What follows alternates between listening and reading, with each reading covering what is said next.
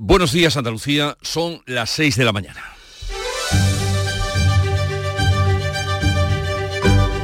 Despierta tu mente, descubre la realidad.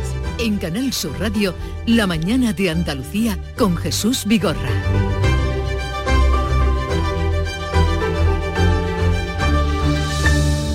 La autopsia determinará hoy las causas de la muerte de Álvaro Prieto, el joven cordobés de 18 años hallado muerto entre dos vagones de tren en las vías de la estación de Santa Justa en Sevilla. Las manos quemadas del joven y las primeras investigaciones inducen a pensar que pudo haber recibido una descarga eléctrica la misma mañana de su desaparición, hecho que ocurrió el pasado jueves después de sus intentos por acceder a un tren que le llevara a Córdoba, su ciudad natal que le recuerda con dolor y consternación. Otros asuntos de este día son, el Tribunal Constitucional está preparando un informe que anularía la sentencia de los seres. El órgano de garantías asumiría los argumentos de la defensa de los condenados por malversación y prevaricación, entre ellos el expresidente de la Junta, Chávez y también Griñán, y enmendaría al Supremo al considerar que se trató de una acción política y no de un acto administrativo. Veremos hasta dónde llega esa propuesta del Tribunal Constitucional. Y en medio de la guerra en Oriente Próximo se espera para mañana la visita del presidente de Estados Unidos, Joe Biden, que viajará hasta Israel para verse con Benjamín Netanyahu. Así lo ha confirmado el máximo representante de la diplomacia norteamericana, Anthony Blinken, tras una reunión de ocho horas con el primer ministro israelí. Blinken también ha anunciado un plan para la ayuda humanitaria para que llegue hasta Gaza. Y a esta hora la policía sigue, policía belga, sigue buscando al presunto terrorista que ha matado a tiros a dos ciudadanos suecos en el centro de Bruselas. Los habría identificado porque llevaban camisetas de la selección de fútbol sueca y habría sido un castigo por la quema de Coranes en Suecia. El asunto no pinta bien. En Canal Sur Radio, La mañana de Andalucía con Jesús Vigorra. Noticias. ¿Qué les vamos a contar en un momento con Manuel Pérez Alcázar? Manolo, buenos días. Buenos días, Jesús Vigorra. Vienen las lluvias, eso nos dicen, pero ¿qué podemos adelantar? Pues podemos adelantar que quizás el tercio occidental se moje hoy. Está activo el aviso amarillo por lluvias localmente fuertes en Huelva. En el resto del territorio habrá nubes también claros y posibles lluvias eh, en las sierras. Las máximas van a oscilar entre los 31 grados de Córdoba y los 25 de Huelva. Hay activos también a esta hora avisos amarillos por rachas fuertes de viento de componente sur en Córdoba, en Sevilla y en Cádiz. O sea que tendremos lluvia mañana en Huelva. A partir de hoy en Huelva, a partir de mañana generalizada nos iremos con el paraguas y el chubasquero, pero mañana haremos el programa desde Huelva, ya les contaré cómo, cuándo y dónde. Y vamos ahora con las noticias del día, que indudablemente la primera eh, está centrada en los resultados de la autopsia que hoy debe aclarar la causa de la muerte del joven cordobés Álvaro Prieto, que desapareció, que desapareció y apareció muerto entre dos vagones de un tren en las inmediaciones de la estación de Santa Justa. El cuerpo presenta evidencias de haberse electrocutado. El examen ocular revela la existencia de quemaduras propias de una descarga eléctrica, pero será la autopsia la que determine si fue la causa directa de la muerte. Según publican varios medios, citando fuentes de la investigación, las cámaras de una gasolinera cercana captaron a Prieto andando sobre el techo del tren en el que ha aparecido y que llevaba parado desde agosto. Prieto tocó la catenaria, se electrocutó y cayó en el hueco entre los dos vagones. El delegado del gobierno, Pedro Fernández, apunta que hay que esperar a la autopsia. Serán lógicamente las pruebas forenses oportunas, que son las que determinarán las causas de la muerte, el tiempo aproximado desde que, que estaba fallecido. Álvaro Prieto perdió el tren que debía llevarle de vuelta a Córdoba. Trató de montarse en otro sin billete, pero se lo impidieron. Se suceden las condolencias. El Ayuntamiento de Córdoba y el Córdoba, el equipo en el que jugaba, se han puesto a disposición de la familia. La universidad donde estudiaba ha convocado hoy un minuto de silencio y ha decretado tres días de luto. El Tribunal Constitucional está preparando un informe que anularía la sentencia que condenó a los políticos por el caso de los seres. El Tribunal de Garantías, de mayoría progresista, asumiría los argumentos de la defensa de los condenados, entre ellos los expresidentes Chávez y Griñán. El informe considera que el presupuesto aprobado por el gobierno con la partida 31L con la que se pagaban los seres ilegales no fue un acto administrativo sino político porque era ratificado por el Parlamento. Expertos y juristas cuestionan este argumento. El gobierno andaluz lo considera un escándalo y confía en que el informe no prospere. De salir adelante, la medida del Tribunal Constitucional evitaría al gobierno aprobar los indultos solicitados por los condenados y que ya se están tramitando. Un décimo día de guerra en Oriente Próximo. Joe Biden viajará mañana a la zona de conflicto y aumenta la presión diplomática para que llegue la ayuda humanitaria. Jamás ha propuesto el intercambio de rehenes extranjeros por 6.000 presos palestinos. Jamás se muestra dispuesto a liberar los rehenes a cambio de la liberación de esos 6.000 presos palestinos de cárceles israelíes. El brazo armado de la brigada Al-Qassam ha publicado esta noche el primer vídeo de una rehén franco-israelí que asegura que la han atendido en un hospital y que pide que la liberen. El representante de la diplomacia de Estados Unidos ha confirmado esta noche que Joe Biden viajará mañana a Israel. Anthony Blinken anuncia un plan para que la ayuda humanitaria llegue a Gaza. Un plan que permitirá que la ayuda llegue a los civiles en Gaza y solo a ellos. Compartimos la preocupación de Israel de que jamás pueda apoderarse o destruir la ayuda. Si eso ocurre, tomaremos medidas para que no vuelva a suceder. Los pasos fronterizos no se han abierto, la ayuda humanitaria no ha llegado y los hospitales de Gaza se pueden quedar hoy sin combustible. La gran ofensiva israelí por tierra sigue a la espera, aunque los bombardeos no cesan. Este es el momento en que una bomba israelí ha caído sobre una ambulancia que transportaba a una niña. La Unión Europea ha abierto un puente aéreo con Egipto para enviar ayuda humanitaria a Gaza. Esta misma semana el Consejo de Seguridad de Naciones Unidas ha rechazado una resolución de Rusia para un alto el fuego porque no condena el ataque de Hamas. Las declaraciones de los ministros de Sumar contra Israel han provocado una condena por parte de la embajada israelí en España. El gobierno español rechaza lo que califica de falsedades y defiende la libertad de expresión de cualquier representante político. Para la embajada israelí en Madrid, las declaraciones de algunos ministros, además de ser vergonzosas y absolutamente inmorales, ponen en peligro la seguridad de las comunidades judías en España. Piden a Pedro Sánchez que las denuncie. Sin citar, el comunicado alude a Ione Belarra, que ha tachado a Netanyahu de criminal de guerra, y a Yolanda Díaz, que ha hablado de apartheid israelí. El Ministerio de Exteriores ha rechazado en un comunicado lo que califica de insinuaciones infundadas y defiende que cualquier responsable político puede expresar libremente sus posiciones. Y a esta hora la policía belga está buscando al terrorista yihadista que ha matado con un fusil Kalashnikov a dos ciudadanos suecos en el centro de Bruselas. El primer ministro acaba de informar de que se trabaja para tratar de localizar al terrorista. El fiscal general apunta a un ataque indiscriminado. Este individuo habría escogido a estas personas porque llevaban camisetas de la selección de fútbol sueca. Habría sido un castigo por la quema de Coranes en Suecia. Un taxista herido está fuera de peligro. Las autoridades han elevado el nivel máximo de alerta terrorista, pero desvinculan los hechos del conflicto en Oriente Próximo. El supuesto terrorista reconoce en un vídeo haber actuado en nombre del Estado Islámico. En España, el ministro del Interior reúne hoy la mesa de valoración de la amenaza terrorista. Y este lunes eh, llegaron un primer frente de lluvias que podrían continuar mañana en Andalucía. El presidente de la Junta ha alertado de la situación crítica por la sequía y ha pedido a la Unión Europea que reconozca la singularidad climática de Andalucía. Juanma Moreno ha pedido colaboración al Gobierno, el reconocimiento de esa singularidad por parte de la Unión Europea y la responsabilidad de los ciudadanos. En Andalucía está el único desierto de Europa. ¿Por qué no tenemos una singularidad climática para que nos den más recursos, más fondos? que yo no quiero dedicar a otra cosa que no sea políticas hidráulicas. La Junta incrementará en el próximo presupuesto las obras hídricas en todas las comunidades. Eh, anuncio del presidente en la inauguración de la conexión que va a garantizar el suministro de agua desalada a Almería Capital. El PSOE comienza hoy una fase de negociación discreta de la investidura de Pedro Sánchez que de momento solo tiene el apoyo de Bildu. Entre los socialistas se repiten las discrepancias sobre la amnistía. El presidente Zapatero se ha convertido en el principal defensor de la medida exigida por los independentistas para apoyar la investidura de Pedro Sánchez.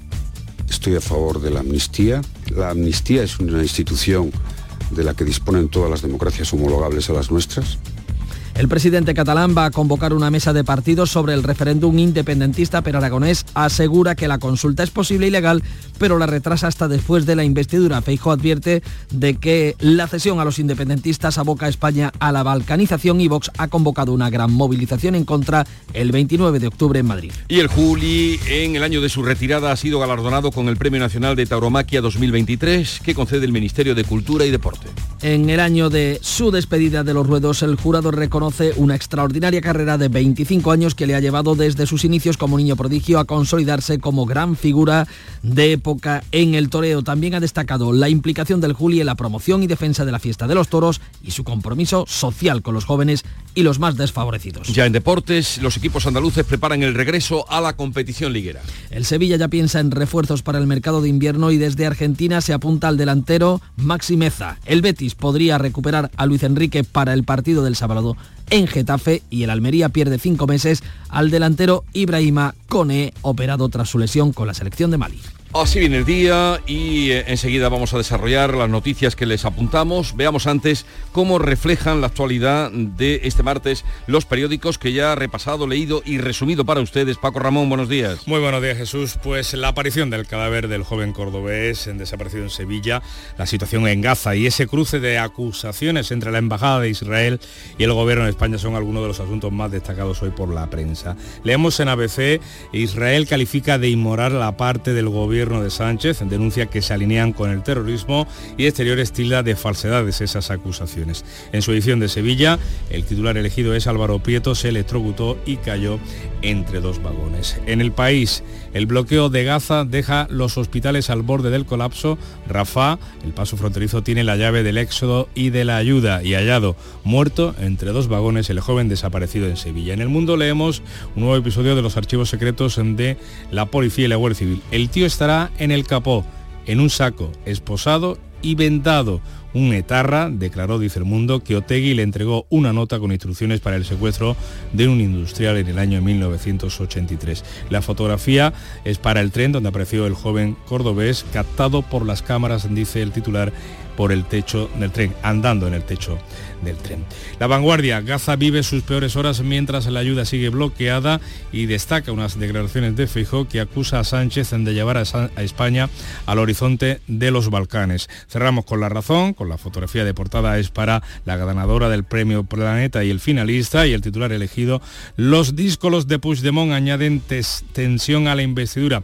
Aragonés presiona y exigirá un referéndum escocés en Cataluña. Y sobre el tema de Álvaro Prieto, dice eh, la razón que el hecho de que el secreto de sumario se haya levantado es señal de muerte accidental.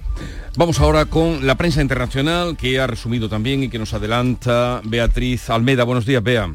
Muy buenos días. Muy destacados el ataque terrorista en Bruselas y todo lo referente a la guerra en Oriente Próximo. Titula el diario belga Hetlaste News, las últimas noticias. El terrorista sigue prófugo y reivindica el ataque en nombre del Estado Islámico. El pistolero abrió fuego primero contra un taxi y luego contra los transeúntes. Los suecos siguen muy de cerca este asunto porque los dos muertos eran eh, suecos. El Aftonbladet de Estocolmo, la, policía persigue al autor del atentado terrorista contra dos suecos en Bruselas. El individuo publicó un vídeo en el que jura lealtad al Estado Islámico de la guerra en Oriente Próximo, el diario Haaretz, diario israelí de Tel Aviv, dice jamás publica el primer vídeo de un secuestrado israelí. La familia dice estamos felices por ver a su hija viva.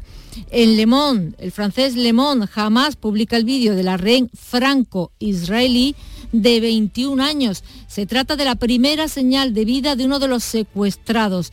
Se la ve acostada mientras recibe tratamiento en un brazo vendado. La joven dice que está detenida en Gaza, pide su liberación y afirma que la están tratando bien. En el Washington Post, el americano, Biden visitará Israel el miércoles en muestra de solidaridad y preocupación. A las 7 menos 20, más. La mañana comenzó con el Club de los Primeros, como cada día, también este 17 de octubre. Charo Padilla, buenos días. Querido, buenos días. ¿Tienes frío o qué? No, pero, ha, cogido frío de Barcelona. No, pero la garganta hay que cuidarla porque los aires acondicionados, por un lado hace poco, en otro se, mm. no es constante la temperatura. No me llevaste. Y son seis horas. ¿No te llevé dónde? De viaje. Ah, la próxima vez. Eso es. La próxima vez la primera. Eh, Vente ah. mañana Huelva. Está lloviendo. Tengo que pedir permiso al pregonero. Vente mañana vuelva que estaremos allí. Mira, hemos estado en Altamar, en Irlanda, con nuestro Miguel Ángel, que es pescador y que él se embarca y se pega meses y meses. Está pescando rape y gallo. Es, interesantísimo hablar con alguien que está tan lejísimo. En el gran sol. Sí, ahí en altamar y, tenemos que hablar diciendo cambio, porque claro, ¿eh? como, como hay... Es duro eh, aquello. Muy duro, muy duro. Y entonces cuando hablamos decimos cambio, cambio y corto. ¿Y qué te ha contado? Bueno, que eh, este barco donde va eh, hay seis compañeros, es más pequeño que el otro, pero más moderno y que, que es de pescado fresco. Quiero decir que no, no, es, no lo congelan como la otra vez que se pegó tres meses fuera, sino ahora tiene que va a puerto a Irlanda y vuelven otra vez y así, ¿no? Y en fin, es interesante porque es eh, para que tú veas lo que da de sí la noche, ¿no? Y luego nos hemos ido a Córdoba con una con Carmen, una chica que es abogada, se dedica a orientar a la gente que está buscando trabajo de todo tipo y de todas las edades hemos hablado del chico de, Córdoba, eh, porque, porque, es eh, de Álvaro, porque es amigo de uno de sus hijos, en fin, ha sido tremendo. Y, hoy hemos hablado eh, con los oyentes de cómo era o cuál era su primer coche. Que eso es muy romántico y muy melancólico, no se olvida. Yo tenía un, Ford, Fiesta rojo que era tan viejo, tan viejo que lo dejaba abierto y no lo robaban. Fíjate cómo era de cochambroso. Hasta luego. Adiós, Padilla, adiós.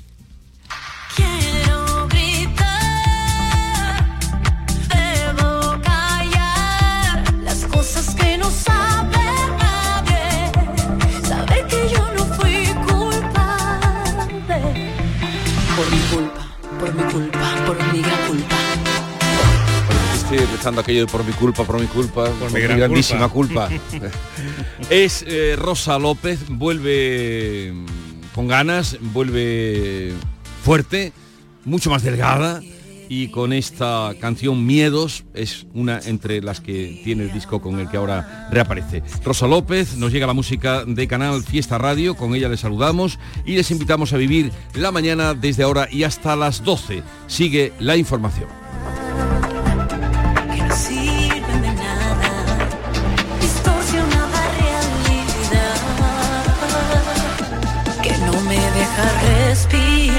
La mañana de Andalucía. Aprovecha tu ocasión. Llega el Salón del Motor de Sevilla del 26 al 29 de octubre. Las principales marcas, modelos y motorización en turismos, motos y vehículos profesionales en un único espacio. Fibes. Salón del Motor de Sevilla. Cuatro días para aprovechar la mejor ocasión. Del 26 al 29 de octubre en Fibes. Te esperamos.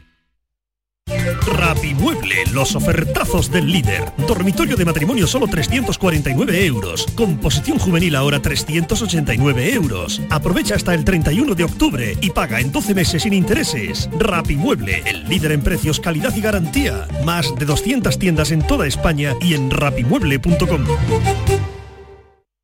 En Canal Sur Radio, la mañana de Andalucía con Jesús Bigorra. Noticias. A las 6 y casi 18 minutos les contamos que el cuerpo sin vida de Álvaro Prieto, el joven cordobés de tan solo 18 años, al que se buscaba desde el pasado 12 de octubre en los alrededores de la estación de tren de Santa Justa en Sevilla, se encuentra en el Instituto Anatómico Forense de la capital, donde hoy le va a ser practicada la autopsia. El informe forense, el preliminar, apunta a que sufrió una electrocución pero serán las pruebas eh, finalmente las que determinen en las próximas horas las causas exactas de su muerte y sobre todo el momento concreto en el que ésta se produjo. Asunción Escalera. Los primeros exámenes a los que ha sido sometido el cuerpo de Álvaro revelan la existencia de quemaduras de origen eléctrico por el estado en que ha sido encontrado. Se cree que murió el mismo jueves que desapareció. Todos son datos preliminares porque hay que esperar a los resultados científicos de la autopsia, como subraya Pedro Fernández, delegado del Gobierno en Andalucía. Posteriormente serán lógicamente las pruebas forenses oportunas, que son las que determinarán las causas de la muerte, el tiempo aproximado desde que, que está fallecido, eh, que es cadáver y, y todas esas cuestiones son ya, lógicamente, pertenecen a la investigación judicial. Desde Renfe se ha informado de que el tren donde ha aparecido llevaba parado desde el 24 de agosto y de que unos operarios lo estaban moviendo por labores internas. Ha sido entonces cuando unas cámaras de televisión que tomaban imágenes en la zona han visto el cuerpo de manera casual. El presidente de la Junta de Andalucía, Juanma Moreno, ha dado el pésame a la familia y ha reconocido sentirse conmovido por el desenlace de este suceso. Para todos nosotros un enorme dolor. Por tanto, mi apoyo, mi cariño y mi respaldo a la familia. Y ahora lo que hay que esperar es que los cuerpos y fuerzas de seguridad del Estado hagan toda la investigación que sea precisa para que tengamos máxima claridad sobre cuáles han sido los acontecimientos que han acaecido en el fallecimiento de Álvaro. El Ayuntamiento de la capital cordobesa se ha puesto a disposición de la familia, también la universidad que ha decretado tres días de luto oficial y el Córdoba Club de Fútbol, en cuyos juveniles militaba Álvaro, pues se ha producido un acto de, de, lamento en las redes sociales y también un aplauso sentido de todos sus compañeros del equipo de fútbol. Marisa del Barrio. Álvaro Prieto era alumno de la Universidad de Córdoba donde cursaba estudios de Ingeniería Mecánica. La institución académica ha convocado un minuto de silencio este martes a las 11 de la mañana en todos los centros del campus. Ante el Ayuntamiento de la capital será a mediodía. El alcalde de Córdoba, José María Bellido, se pone a disposición de la familia. Saben que Córdoba entera está con ellos, que les acompañamos en estos momentos que tienen que ser tremendamente duros y que les vamos a ayudar en lo que quieran, que nos tienen para lo que quieran. En la medida que ellos necesiten nuestra ayuda, en la medida que quieran que la ciudad tenga algún gesto con Álvaro, nos van a tener. Con Crispón Negro aparece el perfil en redes sociales del Córdoba Club de Fútbol que suspende entrenamientos y muestra sus condolencias a la familia y jugadores del juvenil. El consejero delegado del Córdoba, Antonio Fernández Monterrubio. Transmitir nuestro más sincero pésame a su familia, también a nuestros jugadores del equipo juvenil y a todo el cuerpo técnico en estos duros momentos. Las muestras de condolencias se han multiplicado en redes. 6 y 21 minutos. La mañana de Andalucía.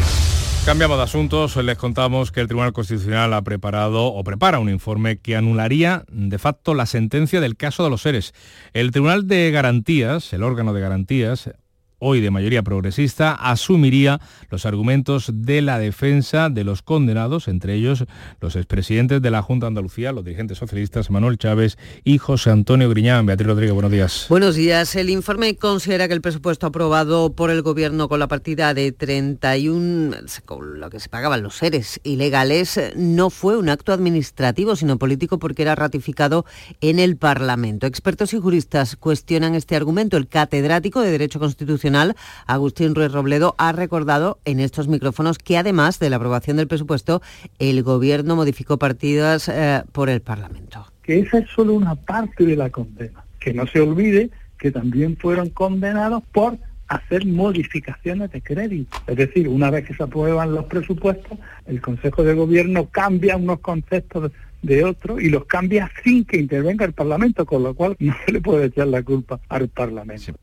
No pasó por el Parlamento. El Tribunal Constitucional admitió en junio los recursos presentados por los 12 condenados en la pieza política de los seres. Según The Objective, el informe prepara el terreno para la anulación de los delitos continuados de malversación que supuso la pena de cárcel para varios de los condenados, entre ellos Griñán. También anularía el delito de prevaricación que ha supuesto la inhabilitación de otros condenados como Manuel Chávez.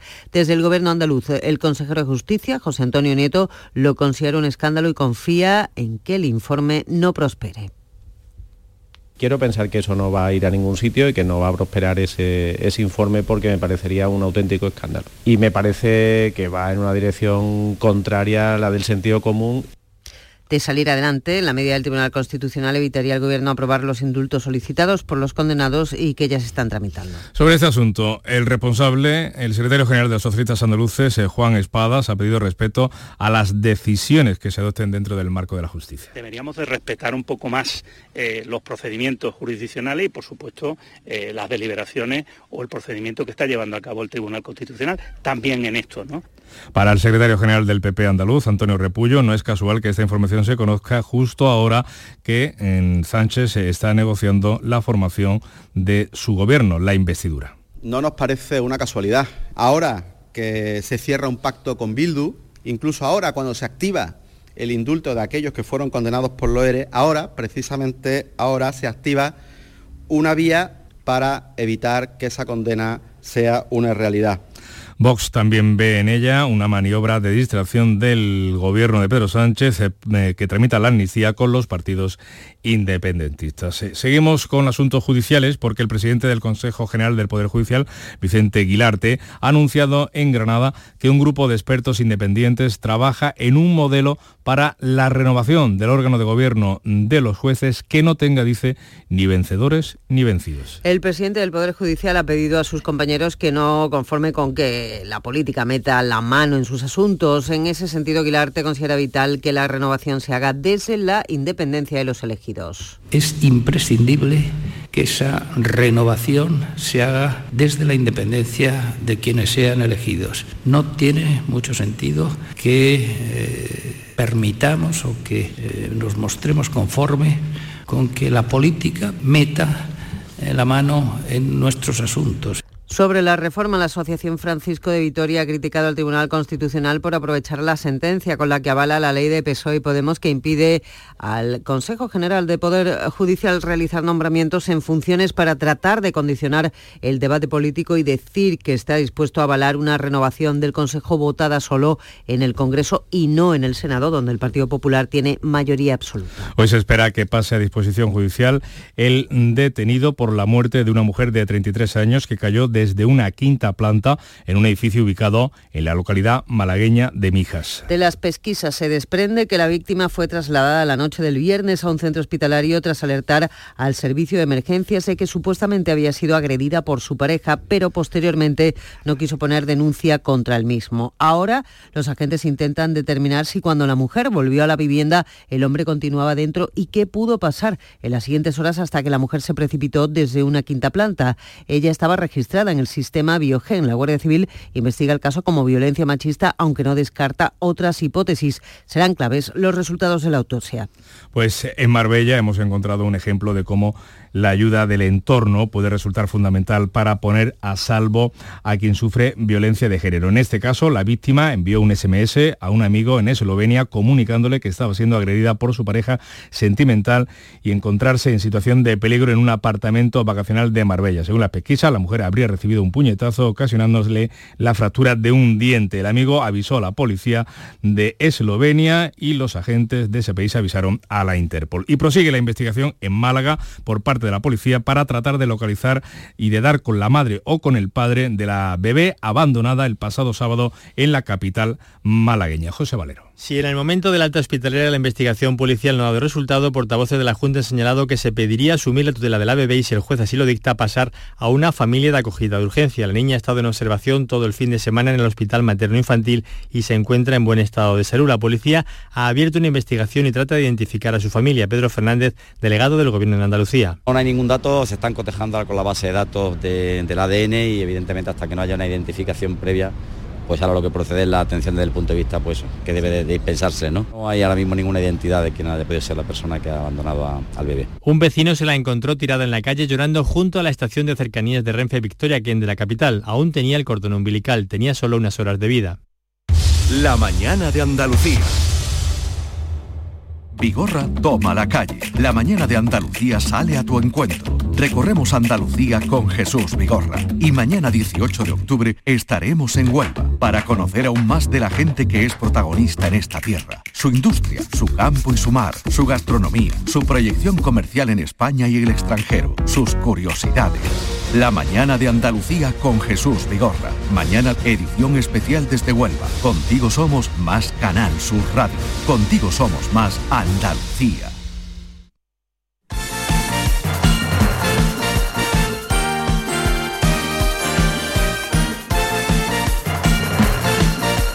A las 6 y 28 minutos vamos ya con la actualidad deportiva. Todavía no se ha abierto el periodo de fichaje, pero ya los equipos se preparan para el mercado de invierno. Lo hace el Sevilla Antonio Camaño, buenos días. Hola, ¿qué tal? Buenos días. El Sevilla ya piensa en refuerzos para el mercado de invierno y satisfacer las necesidades que pueda tener su nuevo entrenador Diego Alonso. Y desde Argentina se apunta al argentino Maxi Meza, el atacante que puede jugar en las bandas o como delantero centro, acaba contrato con Rayados el próximo 31 de diciembre, por lo que podría llegar libre en el mercado de invierno. Y en el Betis, en la búsqueda constante de un central que sustituya a Bartra lesionado, la buena noticia es que Luis Enrique, que se ha perdido los últimos partidos por problemas musculares, podría estar disponible para el compromiso de este sábado en el Coliseum contra el Getafe. Una fecha que ya avanzó en sus cálculos el entrenador Manuel Pellegrini y que habrá que esperar para ver si se confirma este próximo fin de semana, donde no va a competir el delantero de la Almería Ibrahima Kone, que se lesionó de gravedad con la selección de su país, con Mali. Fue operado en el día de ayer de una fractura de su tobillo derecho. El atacante almeriense,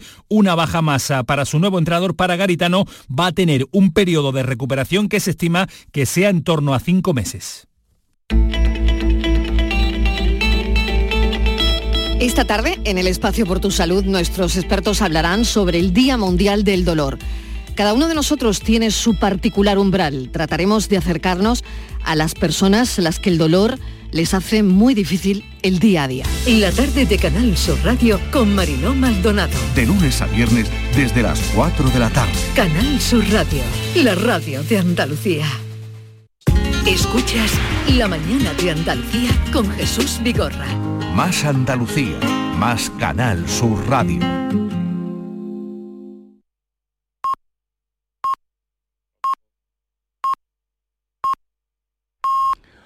Andalucía son ya las seis y media de la mañana. La mañana de Andalucía con Jesús Vigorra. Y a esta hora vamos a recapitular en titulares las noticias más destacadas que les estamos contando. Lo hacemos con Bea Rodríguez.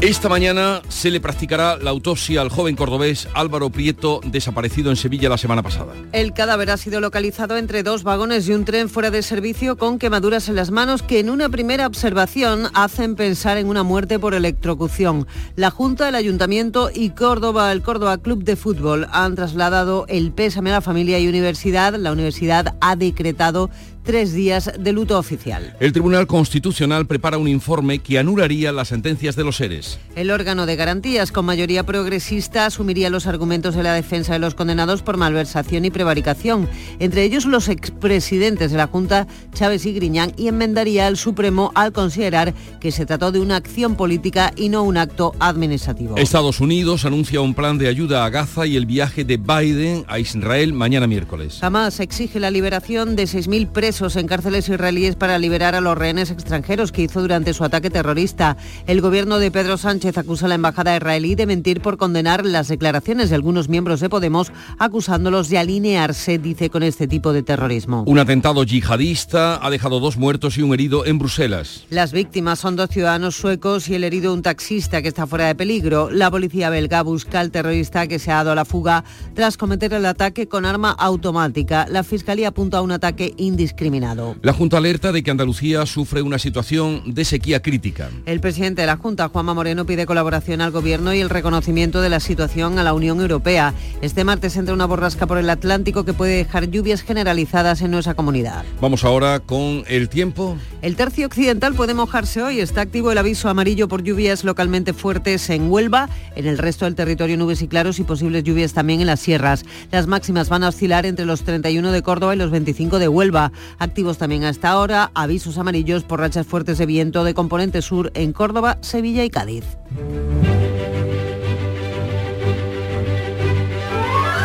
Cada 17 de octubre, o sea, el día en el que estamos, la Iglesia Católica celebra a San Ignacio de Antioquía. Nació en Siria, probablemente en el año 35, y fue ejecutado en Roma. Una de las aportaciones a la iglesia de San Ignacio, San Ignacio de Antioquía, no el nuestro de Loyola. Loyola. Hay muchos, como el Paco de aquí, mi amigo. Que... ¿Cómo sería el de cómo sería Antioquía en aquella época? ¿Cómo sería? Pero no vamos a demorarnos en eso. la gran aportación o una aportación de San Ignacio de Antioquía fue llamarle católica a la iglesia fundada por Jesucristo. El adjetivo católica viene del término eh, católicos, que significa universal. Pues gran aportación, ¿no? De San Ignacio. Le colocó la, el nombre católica. Y tal día como hoy, en el terreno del recuerdo, 1888, Thomas Edison presenta el fonógrafo óptico, la primera película. De eso hace 145 años. ¿Cómo pasa el tiempo? Siempre. Y ahora ya las películas que vienen, ¿qué serán? ¿Cómo serán? El otro día estuve en una sesión. En la mirada. ¿Habéis mirado ya, habéis tenido la experiencia ya de una no, película? No, ¿Tres dimensiones? Con la, no, de la gafa, no, la con... realidad virtual. Dentro de la película, mm. dentro de la película. Fantástico. Eh, eh, otra cosa. ya, lo, ya lo veréis. se está dando mucho en museos para visitarlo y recorrerlo y tú miras en 360 mm. grados, estás mm. mirando a tu alrededor. Una exposición de Sorolla preciosa, por cierto, en Madrid. bien, el tal día como hoy también, 2013, Albert Rivera presentaba la plataforma civil Movimiento Ciudadano en Madrid junto a Antonio Asunción y Juan Carlos Girauta. Y ha llegado Ciudadanos y tenemos un poquito menos de impuestos, menos recortes. Hoy los que desfilan por los juzgados ya no se sientan en un escaño. Eso lo y de todo aquello no queda nada. Fuese y no hubo nada, como el estrambote del soneto cervantino. Fuese y no hubo nada. Y la cita que traigo es de alguien que tuvo un cargo muy importante en Israel, de Ami Ayalón, empiezo por el personaje, jefe del Servicio Secreto Interior de Israel en la Reserva. El otro día le hacían una, una entrevista y decía, fue jefe de seguridad, ahora está en la Reserva, de Israel. Decía, tendremos seguridad cuando ellos tengan esperanza. Pues una frase muy sabia. ¿eh? Tendremos seguridad cuando ellos tengan esperanza. Habría que aplicarlo. Eso, aplíquense el cuento. Renault. Hablemos de coches, hablemos de tecnología, hablemos del placer de conducir, hablemos de Renault. Descubre toda la gama Renault y aprovecha nuestros días únicos del 18 al 24 de octubre para llevarte tu nuevo Renault con las mejores condiciones. Más información en Renault.es. Descúbrelo en la red Renault de Andalucía. Vamos ahora con la segunda entrega de la lectura de prensa dedicado a Andalucía, ahora, lo que dicen los periódicos andaluces. Empezamos por los cordobeses hoy, por razones obvias. En el Córdoba leemos que la investigación apunta a un accidente mortal. El cuerpo del joven deportista cordobés eh, presenta signos de una posible electrocución. La foto del día de Córdoba es eh, el cuerpo sobre las vías del tren. Álvaro murió electrocutado, dice el día. El cadáver fue hallado entre dos vagones de un tren en la zona de reparaciones de San Santa Justa. Eh, también asuntos relacionados con la sequía en la prensa cordobesa. Eh, Maxa invertirá 543 millones en modernización frente a la sequía y el alcalde de Córdoba abre la puerta a la subida del precio del agua. Ya en la voz de Almería sobre asuntos eh, que tienen que ver con el agua. El agua desalada llega a todas las viviendas de la capital almeriense. El presidente de la Junta destaca que es Almería la única ciudad andaluza con el abastecimiento garantizado precisamente por sus desaladoras. En el sur, a cinco columnas, la Junta prevé restricciones de agua en las grandes ciudades si no llueve en un año. El presidente de la Junta avisa de que solo Almería tiene garantizado ese suministro, como decimos, por las desaladoras. En Ideal de Granada, a vueltas eh, con las conexiones ferroviarias, la variante de Loja no servirá para mercancías, para el transporte de mercancías, tras una inversión de 400 millones de euros. El contrato del primer tramo habla de tráfico exclusivo de pasajeros, lo que compromete el futuro del conocido como corredor mediterráneo. En el diario mm, de Cádiz eh, se hacen eco del el fallo en los frenos eh, como principal hipótesis, la primera hipótesis del atropello, recordarán ustedes, de ese autobús que se desbocó en una avenida en Cádiz, eh, causando varios eh, fallecidos. El sheriff es además confirmado como pregonero del carnaval de Cádiz para el año que viene. En Huelva, información, nuevo retraso de más de dos horas del tren Sevilla-Huelva. También apuntan ya los avisos amarillos que experimenta hoy la provincia nubense por el regreso de las lluvias, esperemos que se confirmen las lluvias, los avisos están. Y cerramos en Ideal de Jaén, las organizaciones agrarias respaldan crear estudios de agronomía en la Universidad Jienense. El gobierno de la Universidad de la UJA recaba apoyos para implantar el grado de Ingeniería Agronómica. Vamos ahora con la prensa internacional. Joe Biden viajará mañana a Israel para trasladar su apoyo a Netanyahu. Beatriz Almeda. El Washington Post lo afirma. Biden visitará Israel mañana. El New York Times expresa dudas de la idoneidad de la visita. Para el presidente Biden dice un viaje a Israel sería un riesgo. La decisión está plagada de ramificaciones nacionales e internacionales, así como de desafíos de seguridad. Y también Hamas ha publicado esta noche el primer vídeo de un rehén que es una joven franco-israelí de 21 años. El diario Haaretz de Tel Aviv, un diario israelí, ha entrevistado a la madre. Casi me desmayo, me caí al suelo, no podía creer lo que estaba viendo. Dice, exijo que, eh, que mi hija y los 200 secuestrados regresen a casa.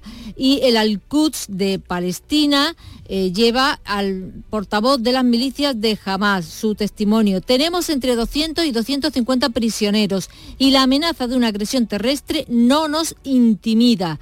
22 de esos rehenes han muerto ya en los bombardeos. El último es el artista israelí Guy Olives.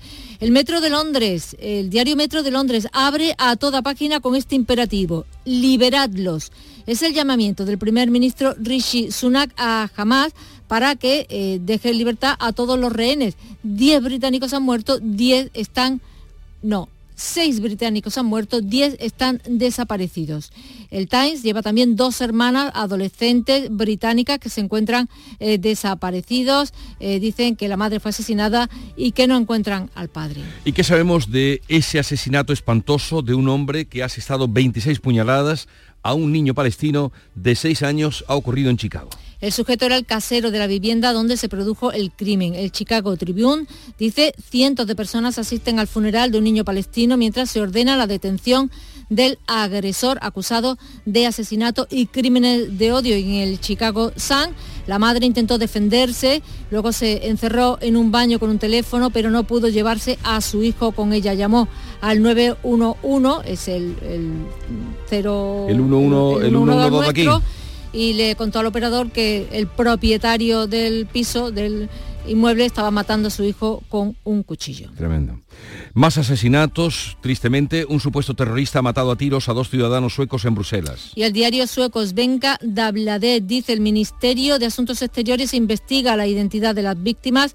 Según los medios belgas, el presunto yihadista es un hombre tunecino radicalizado y conocido por los servicios de inteligencia. Su solicitud de asilo fue rechazada.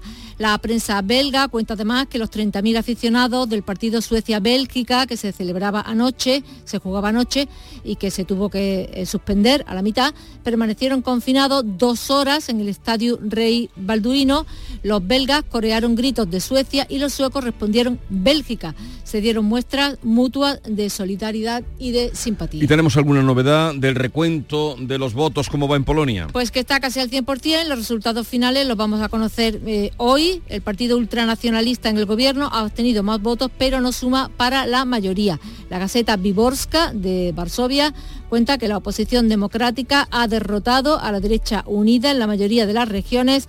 El recuento de votos está llegando a su fin. La oposición tendrá 66 representantes en el Senado, Ley y Justicia.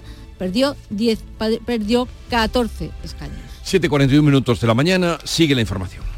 Aquadeus, ahora más cerca de ti, procedente del manantial Sierra Nevada, un agua excepcional en sabor, de mineralización débil que nace en tu región. Aquadeus Sierra Nevada es ideal para hidratar a toda la familia y no olvides tirar tu botella al contenedor amarillo. Aquadeus, fuente de vida, ahora también en Andalucía. En el programa del Yuyu. Los koalas sabéis que nada más que comen hojas de eucalipto. Entonces cuando, eh, que esto lo leí yo que es científico. Tienen aliento a menta Tienen aliento a menta. Entonces cuando un koala, cuando los peos huelen a, a pistolín. El programa del Yuyu. De lunes a viernes a las 3 de la tarde Gente inclasificable que siempre mira el lado amable de la vida. En Australia lleva la gente un koala en el, en el, en el salpicadero. Aunque se haya comido una cebolla, huele a piña. Claro, como nada más que come eucalipto, pues lo que echa huele a, a menta. Contigo somos más Canal Sur Radio. Contigo somos más Andalucía. En Canal Sur Radio, la mañana de Andalucía con Jesús Vigorra. Noticias. A las 6 y 43 minutos les contamos las últimas novedades en Oriente Próximo que pasan por ese anuncio de viaje de Joe Biden mañana a Israel. Lo ha confirmado el máximo representante de la diplomacia estadounidense, Anthony Blinken, tras una reunión de ocho horas con el primer ministro israelí Benjamin Netanyahu. Anuncia Blinken un plan también de ayuda humanitaria para Gaza. Un plan que permitirá que la ayuda llegue a los civiles en Gaza y solo a ellos. Compartimos la preocupación de Israel de que jamás pueda apoderarse o destruir la ayuda. Si eso ocurre, tomaremos medidas para que no vuelva a suceder. Por cierto, que jamás ha informado esta misma noche de que para liberar a los rehenes extranjeros eh, que capturó durante el ataque terrorista eh, durante el pasado sábado, hace dos sábados, eh, lo hará cuando se liberen 6.000 presos palestinos de las cárceles israelíes. El brazo armado, la brigada Al-Qassam, ha publicado esta noche el primer vídeo de una rehén que permanece retenida en Gaza, en el que se ve una joven franco-israelí de 21 años con un vendaje en el brazo y después ella habla a cámara sobre un fondo marrón. Me llamo Masha Sham, tengo 21 años, estoy en Gaza. A la vuelta el sábado de un festival me lastimé gravemente la mano, me trajeron a Gaza y me cuidaron en el hospital. Por favor, sáquenme de aquí tan pronto como sea posible. Se cumplen 11 días de violencia armada en Oriente Próximo. Los pasos fronterizos no se han abierto, la ayuda humanitaria no ha llegado y los hospitales de Gaza se pueden quedar hoy sin combustible para generar electricidad. La gran ofensiva israelí está a la espera de recibir la orden de atacar, pero los bombardeos cruzados no se interrumpen. También han bombardeado Israel la zona sur donde se ubica el paso fronterizo entre Gaza y Egipto. El cruce sigue cerrado pese a las presiones diplomáticas. La ayuda humanitaria y el combustible no pueden entrar ni pueden salir los cientos extranjeros y gazatíes con dobles nacionalidades que hacen cola para marcharse, los únicos que podrán irse si es que se abre el paso de Rafa. Por cierto que la Unión Europea pretende abrir un puente aéreo con Egipto para enviar esa ayuda humanitaria a Gaza. Y el gobierno español ha salido al paso del comunicado de la Embajada de Israel en nuestro país, en el que condena las declaraciones recientes de algunos miembros del Ejecutivo de Pedro Sánchez contra la actuación de Tel Aviv en la franja de Gaza. El gobierno en funciones rechaza tanjantemente lo que califica de falsedades por parte de la legación israelí. Lo cuenta Pereira. Aunque no cita a ningún ministro ni partido, la embajada sí alude implícitamente a Yone Belarra, que ha tachado a Netanyahu de criminal de guerra, y a Yolanda Díaz, que ha hablado de apartheid israelí contra el pueblo palestino. Para la alegación israelí, además de ser vergonzosas y absolutamente inmorales, estas críticas ponen en peligro la seguridad de las comunidades judías en España y le ha pedido a Pedro Sánchez que las denuncie y condene de forma inequívoca. Anoche el Ministerio de Asuntos Exteriores hacía público un comunicado en el que rechaza tajentemente las falsedades vertidas por Israel sobre algunos ministros españoles y no acepta insinuaciones infundadas sobre ellos. Cualquier responsable político puede expresar libremente posiciones como representante de un partido político en una democracia plena como es España, añade la respuesta de Exteriores. También ha respondido a la embajada israelí la ministra de Derechos Sociales en funciones y líder de Podemos, Yone Belarra. En la red X, antes Twitter, asegura que denunciar el genocidio que Israel está cometiendo en la franja de Gaza es una obligación democrática y que callar ante ello es complicidad con el terror. Cambiamos de asunto, les contamos que Canarias ha recibido más de 8.500 inmigrantes en apenas dos semanas, una cifra récord sin precedentes. Para luchar contra la inmigración irregular, el Gobierno envía a partir de hoy dos aviones de la Guardia Civil. Un avión vigilará la zona entre Mauritania y Senegal y el segundo se centrará en las tareas de observación alrededor del archipiélago. Las dos aeronaves se incorporan al servicio hoy, como ha explicado el ministro de Interior en funciones, Fernando Grande Marlasca. Que hay un repunte, repunte consecuencia de una situación que bien sabemos todos de desestabilización en el Sahel a lo que tenemos que hacer y afrontar con medios claros y más en los países de origen prevenir las salidas que no eh, de una forma reactiva. Y en eso se está trabajando desde, desde la Unión Europea. Canarias está viviendo la peor crisis migratoria de los últimos 17 años desde la crisis de los cayucos. En lo que va de año, más de 23.500 inmigrantes han llegado a las islas, un 80% más que durante el mismo periodo del año pasado, según el Ministerio del Interior.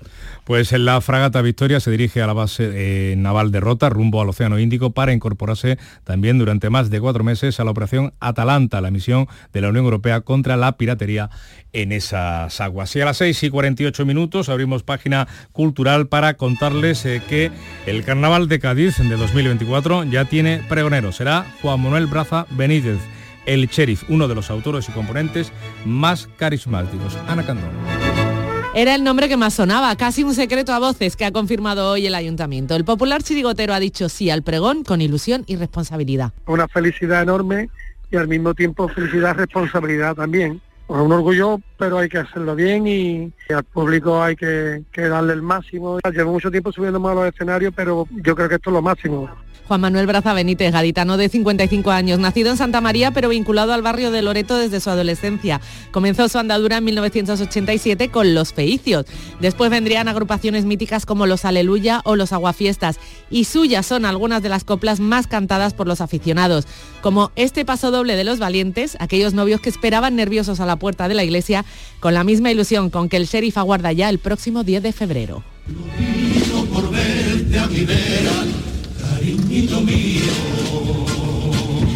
Pues del carnaval a los ruedos, eh, porque en el año de su despedida el Juli ha sido galardonado con el Premio Nacional de Tauromaquia que concede el Ministerio de Cultura y Deporte. El jurado le ha concedido este galardón en reconocimiento a una extraordinaria carrera de 25 años que le ha llevado desde sus inicios como niño prodigio a consolidarse como una figura de época en el toreo. Una carrera que concluyó en la maestranza, la plaza eh, el diestro que más veces ha abierto la puerta grande, la puerta del príncipe en el coso sevillano. 7 menos 10 minutos de la mañana es ahora el tiempo de la información local, la más cercana, en Canal Sur Radio y Radio Andalucía Información.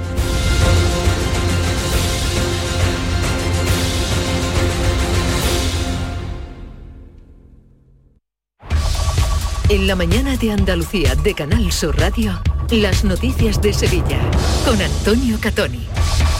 Buenos días, hoy se le practicará la autopsia al cuerpo sin vida de Álvaro Prieto, el joven del que nada sabíamos desde el día 12 y que aparecía este lunes entre dos vagones de un tren averiado. La prueba va a determinar si Álvaro murió de forma accidental por electrocución, como apunta el informe forense preliminar. Noticia de interés para los ciudadanos de la capital. El ayuntamiento ha activado de nuevo su sede electrónica tras el hackeo del pasado 5 de septiembre. Se recuperan todos los trámites telemáticos. Y les contamos también en portada, el arzobispo de Sevilla anuncia una magna procesión para el 8 de diciembre del año que viene. Saldrán a las calles de la capital la Macarena, la Esperanza Vetriana, la Virgen de los Reyes, la Virgen de Valme, Consolación de Utrera y Setefilla Velora del Río junto al Gran Poder y al Cachorro. Vamos con el tiempo. Chubascos hoy que pueden ir acompañados de tormentas sin descartar que sean localmente fuertes en la Sierra Norte y en las comarcas occidentales. Atención al viento, hay aviso amarillo hasta las 6 de la tarde porque pueden registrarse rachas de hasta 70 kilómetros por hora. Alcanzaremos 31 grados en Écija, 29 en Morón, 28 en Lebrija, 27 en Sevilla Capital, donde ahora tenemos 20 grados. Comenzamos, realiza Pedro Luis Moreno. Bienvenidos a Sacaba. Mil metros de electrodomésticos con primeras marcas. Grupos Whirlpool, Bosch y Electrolux. Frigoríficos, lavadoras, hornos, vitros. ¿Quieres más? Aires acondicionados, aspiradoras, pequeños electrodomésticos. Y financiamos en 12 o 20 meses sin intereses solo tú y Sacaba. Tu tienda de electrodomésticos en el Polígono Store en calle nivel 23. Ven a ver nuestra exposición y sus 25 años de experiencia. Sacaba. En Canal Sur Radio, las noticias de Sevilla. El cuerpo sin vida de Álvaro Prieto, el joven cordobés de 18 años al que se buscaba desde el día 12 los alrededores de la estación de Santa Justa, se encuentra en el Instituto Anatómico donde hoy se le va a practicar la autopsia.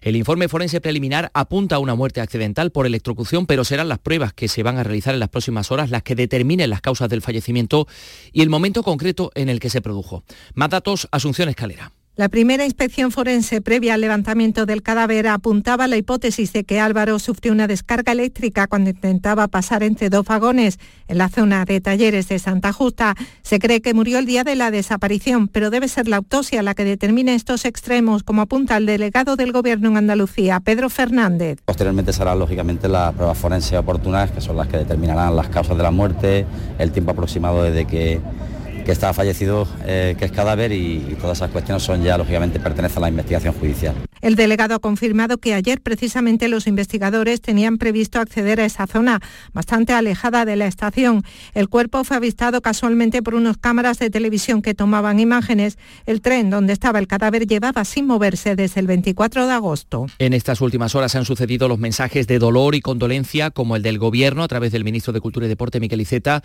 y el Consejo Superior de Deportes y también el del presidente andaluz Juanma Moreno. Este es el pésame del alcalde de Sevilla, José Luis Sanz. Quiero trasladarle mi más sincero pésame a la familia de Álvaro Prieto. Como padre que soy de un niño de la misma edad más o menos, no quiero ni pensar por lo que tiene que estar pasando esa familia. Creo que en estos momentos tenemos que confiar mucho en el trabajo de las fuerzas y cuerpos de seguridad del Estado, que seguramente que aclararán muy pronto todo lo que ha ocurrido y por supuesto el apoyo de toda Sevilla para lo que necesite la familia de Álvaro Prieto. Las muestras de dolor se multiplican en Córdoba, la ciudad de Álvaro, y en todo el mundo del fútbol, ya que jugaba en los juveniles del club de la capital cordobesa. La Asociación de la Prensa de Sevilla ha emitido un comunicado en el que pide a todos los medios de comunicación que retiren el vídeo con las imágenes del hallazgo del cuerpo para no añadir más dolor a familiares y amigos. Son las 6 y 54. Las noticias de Sevilla. Canal Sur Radio. El Ayuntamiento de Sevilla ha activado de nuevo su sede electrónica tras el hackeo del 5 de septiembre. Ahora los ciudadanos pueden acceder a todos los servicios municipales. Se van a ampliar los plazos que correspondan según los servicios afectados. En la agenda, Sevilla acoge desde hoy la reunión de los jefes de Estado Mayor de la Defensa de los países miembros de la Unión Europea con la guerra de Ucrania y la de Israel y Palestina de fondo. Es la primera vez que este comité se celebra fuera de Bélgica, donde tiene su sede. En la Plaza de España, la sede del cuartel general de la Fuerza Terrestre, habrá hoy una parada militar a la que va a asistir el alto representante de Seguridad y Exteriores de la Unión Europea, Josep Borrell. También les contamos que en el juicio por la muerte de Rocío Caiz este martes presta declaración la expareja de la joven de 17 años y asesino confeso. Reconocía haber acabado con su vida en 2021 en Estepa, donde se habían citado para acordar la pensión alimenticia del hijo que tenían en común. El acusado confesaba haberla estrangulado y descuartizado después y posteriormente esparcir sus restos en bolsas de plástico por distintas zonas del pueblo.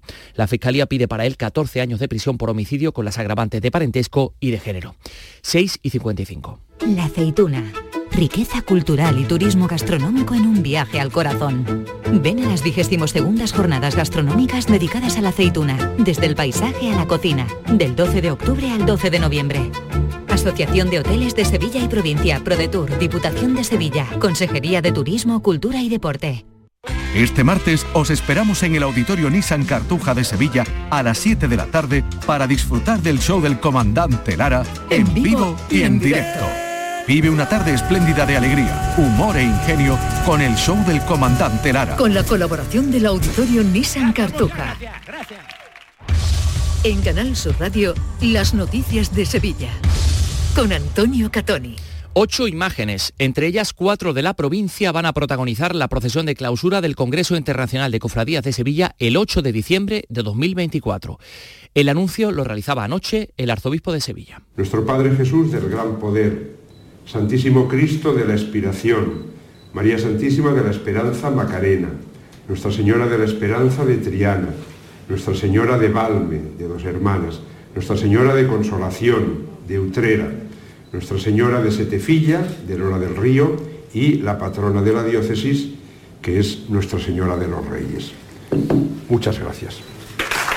Es decir, las grandes devociones de la capital y cuatro patronas, entre ellas tres de la provincia. El presidente del Consejo de Cofradías anoche en el llamador valoraba el trabajo discreto que se ha realizado. Francisco Vélez. Ha costado, como dice el dicho, la misma vida. Ha sido muchos meses, llevamos prácticamente casi un año y bueno, se ha guardado en una muestra de discreción absoluta que de luego honra a las siete personas que conocíamos el desarrollo de, de estos actos finales. En 14 meses estará operativo el aulario de la Escuela Politécnica Superior en La Cartuja, con lo que podrán trasladarse a las nuevas instalaciones todos los alumnos de la antigua sede de Los Remedios. Este lunes se ponía la primera piedra de este edificio en la zona norte de La Cartuja frente al Estadio Olímpico y el rector de la Hispalense, Miguel Ángel Castro, destacaba el valor que va a aportar al trabajo de la escuela y de los investigadores. Tenemos grandes grupos de investigación que desarrollan una productividad científica de primer nivel, pero sí es cierto que ahora los espacios nos van a permitir ampliar los dispositivos, los laboratorios, que ahora mismo en aquellas dependencias no tenemos y que la suplimos de otra manera y que en este momento tenemos una puerta de esperanza abierta a un proyecto estratégico de centro que lo vemos a la luz de esta obra que va a culminar todo el proyecto.